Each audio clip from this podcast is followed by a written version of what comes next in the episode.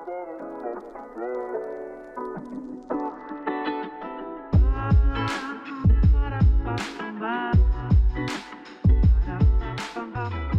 você, obrigado por escutar a primeira parte. Hoje estamos aqui no episódio 2 do podcast do Talcando. Eu agradeço todo mundo que está aderindo aí à ideia. E hoje eu vou falar sobre um assunto muito específico e complicado de se tratar. Recentemente eu estava escutando uma música, estava no meu Spotify, escutei a música tipo Rick Morty, é uma música muito boa do VMZ, não sei se eu consigo colocar sem dar copyright, mas eu vou tentar botar um trechinho, provavelmente vocês vão escutar agora. Ela do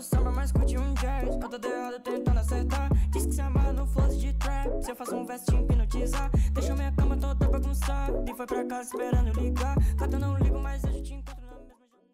Pois é, é uma música muito interessante, muito boa de se ouvir. A batida é diferente, é algo mais espacial eu particularmente achei muito boa, certo?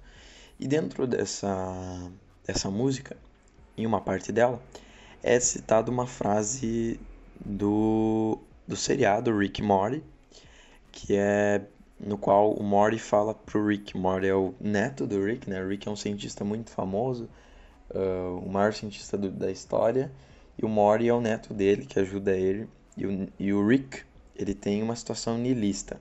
O que é um niilismo? Ele acredita que o universo não tem sentido nenhum, ele não acredita em nenhum Deus, para ele o maior Deus é ele mesmo. E várias vezes esse, essa situação é posta à prova. Tem um episódio, inclusive, que ele está prestes a morrer, ele perde perdão a Deus e ele acaba sobrevivendo e ele manda Deus se fuder. É, é bem, bem, bem interessante, certo? Nessa frase, o, o Mori fala: Não fala assim dos meus pais.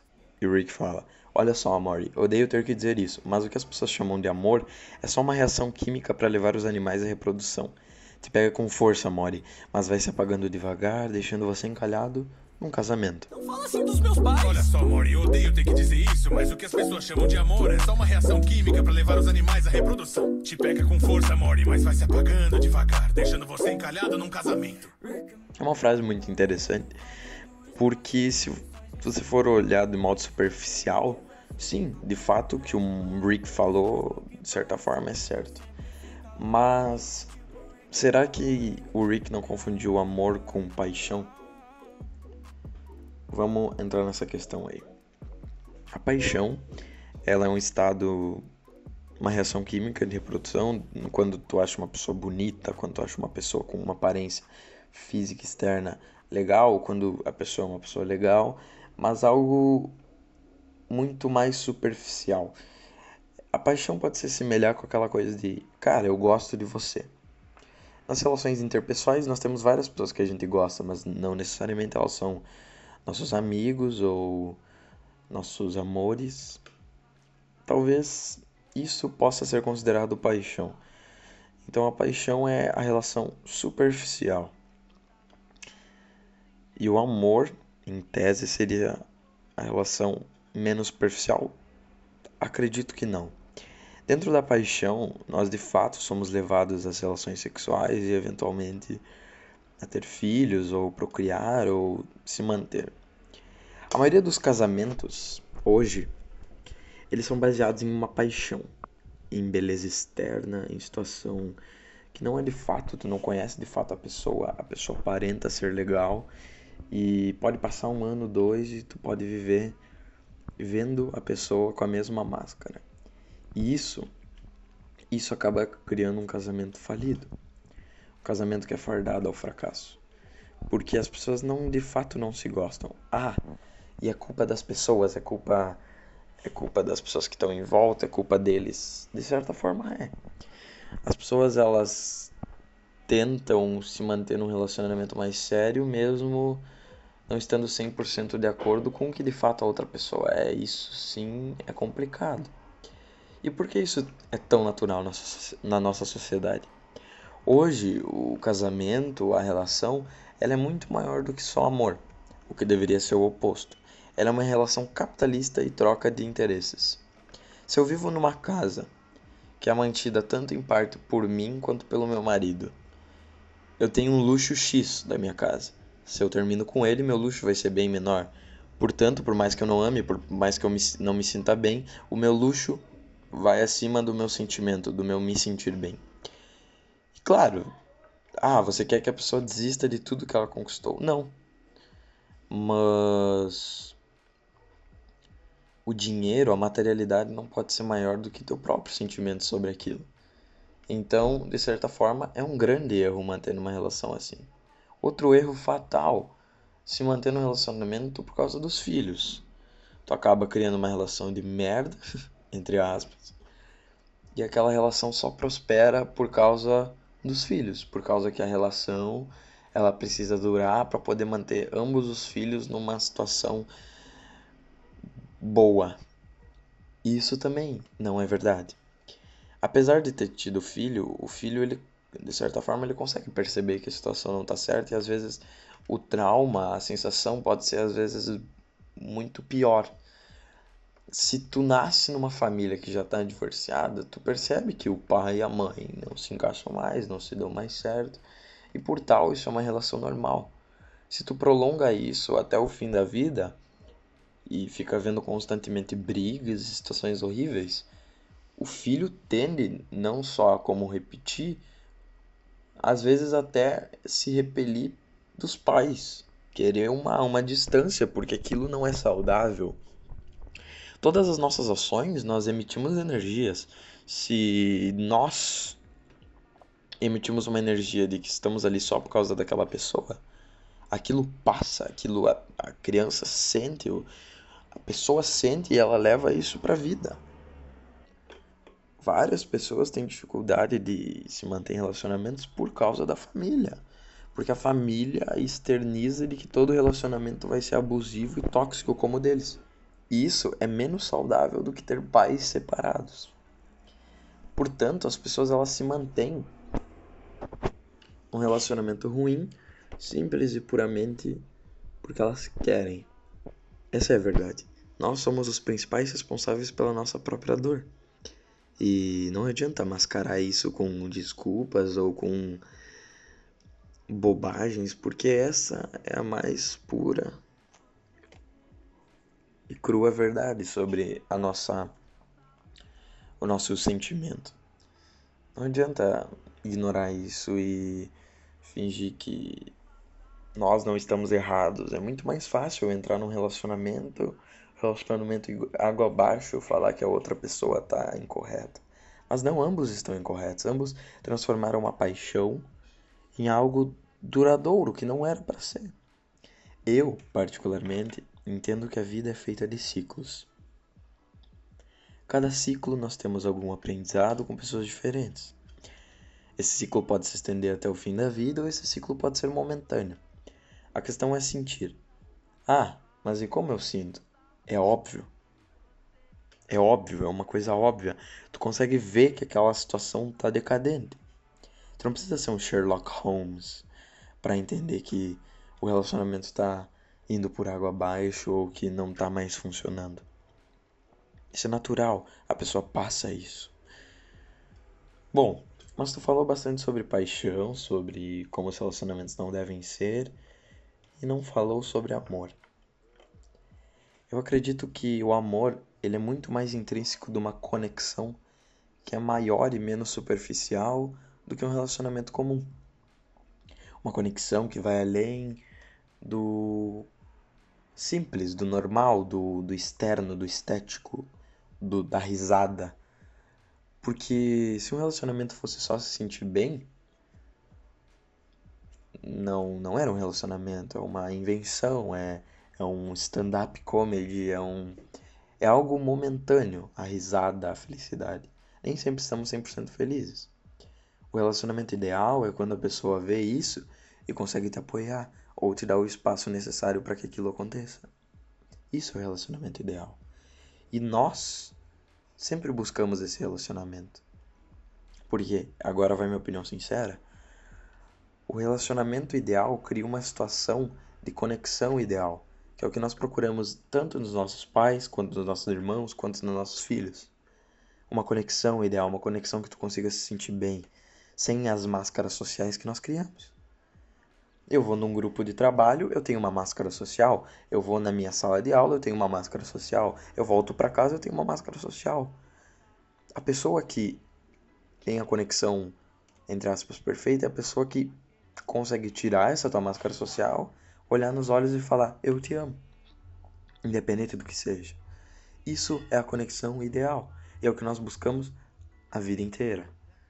E a maior forma de de sentir isso, de sintonizar com isso, é através do sexo. Não necessariamente um sexo bom é um amor, certo? Mas, na minha opinião, o sexo é uma forma de conexão. E é uma conexão que pode ser desenvolvida, ela não é imediata. Mas quando tu se sente bem, tanto no aspecto sexual, quanto no aspecto emocional, quanto no aspecto espiritual, aí tu encontrou a pessoa, encontrou a pessoa que de fato te faz bem. E eu vou te dizer, a chance de tu encontrar essa pessoa, se tu não seguir o, o teu caminho correto, é mínima. A chance de tu, de tu encontrar essa pessoa ignorando as vontades da vida e prolongando relacionamentos é mínima. Às vezes a pessoa ela estava na tua cidade por dois, três meses, poderia ter conhecido, ser feliz, e tu se manteve num relacionamento que não estava funcionando, por puro ego, por pura dependência, por pura carência. A carência nos inibe de ser feliz. Não é porque eu tô carente que eu vou ganhar um abraço que eu, de fato aquela felicidade existe. Eu só tô suprindo um ego, uma necessidade de alguém estar ali por mim. O amor, de fato, ele é maior que isso. O amor de fato, ele olha para ti e fala: Cara, tu não tá bem consigo mesmo. Eu posso te abraçar. Mas não vai. Tu não pode ignorar isso. Não pode ignorar que tu tá mal. Isso é o amor de fato. E isso é muito raro. Ah, eu amo minha família. Talvez, talvez tu ame. Mas só porque eles têm laços biológicos não quer dizer que eles tenham laços sentimentais. Isso é outro fato que as pessoas com, com, confundem constantemente. Não é porque eu nasci de alguém que eu amo essa pessoa. Quantos pais e mães são horríveis por aí? Eu me obrigo a amar? Isso é uma coisa que a sociedade ela tem e ela impõe isso. Ah, como que tu não ama, por exemplo, a tua mãe? Cara, ela é só um fator biológico. Nada mais. Tu só herdou os genes. Se teu pai, se teu, se teu bisavô fosse Hitler, tu, tu, tu teria que necessariamente amar o cara. Não é verdade. Os nossos laços biológicos não, não, não são de fato nossos laços sentimentais, espirituais. Senão, o amor de uma adoção não poderia existir. E ele existe dos pais adotivos. Lógico que existem. Eles se criaram. Essa é a questão. E outra coisa, não é porque a pessoa me criou que eu devo necessariamente tudo a ela. Às vezes ela me criou do pior jeito possível. Às vezes ela me criou por obrigação. Então, durante a fase mais nova da tua vida, é válido, é super válido tu prestar carinho para as pessoas que te criam. Mas quando tu chega numa fase adulta, tira esses preconceitos, essas imposições olha para trás e pensa: quem de fato me ajudou? Quem de fato serviu para mim? E ajudar não é encher um copo d'água ou falar que tá ali. Ajudar é ajudar de fato. É prestar o amor sincero. Porque pessoas para te dar um copo d'água esperando alguma coisa lá na frente, meu Deus, essas são inúmeras. Mas as pessoas que de fato vão demonstrar o amor positivo, essas são extremamente mais raras e, e devem ser analisadas de uma forma diferente. Então, amor real é algo extremamente raro. Só que ele é uma chance. É uma chance que foi cedida para nós por alguém, por alguma coisa e e eu acho que não cabe a nós desperdiçá-la. Então, no dia que você for falar eu te amo, pense bem. Porque às vezes tu pode estar tá iludindo alguém. E, e utilizar o amor ou utilizar essa técnica de forma equivocada também é uma forma de egoísmo. Dizer eu te amo para uma pessoa que de fato você não sente nada mais do que uma afeição é egoísmo, é egóico, é falso, não é real. Então, pense bem nas relações que você tem no dia a dia. Não é porque tu tem uma relação carnal com alguém que aquela pessoa faça bem fora uma relação sexual, por exemplo. Não tem nada a ver. A relação sexual, relação sexual não tem nada a ver com amor.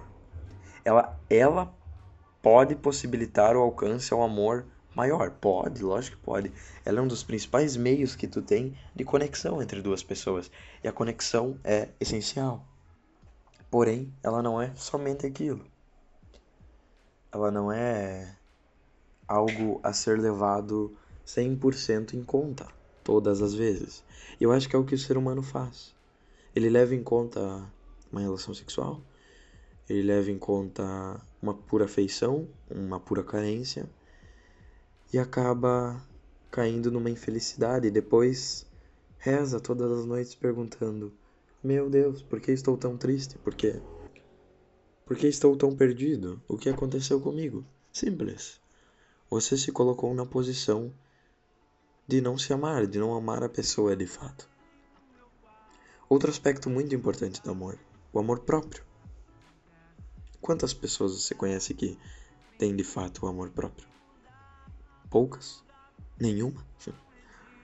Mas sobre amor próprio e outros assuntos, eu acho que vale a pena esperar para falar em outro episódio específico sobre isso. Então, muito obrigado a todas as pessoas que ouviram. Perdoem alguns barulhos externos aqui da, da região. Eu moro perto do hospital, então normalmente alguns barulhos vão ocorrer. Estou extremamente agradecido. É isso aí, muito obrigado. Não se esqueçam de conferir os próximos podcasts. Eu aceito sugestões, ok? Valeu.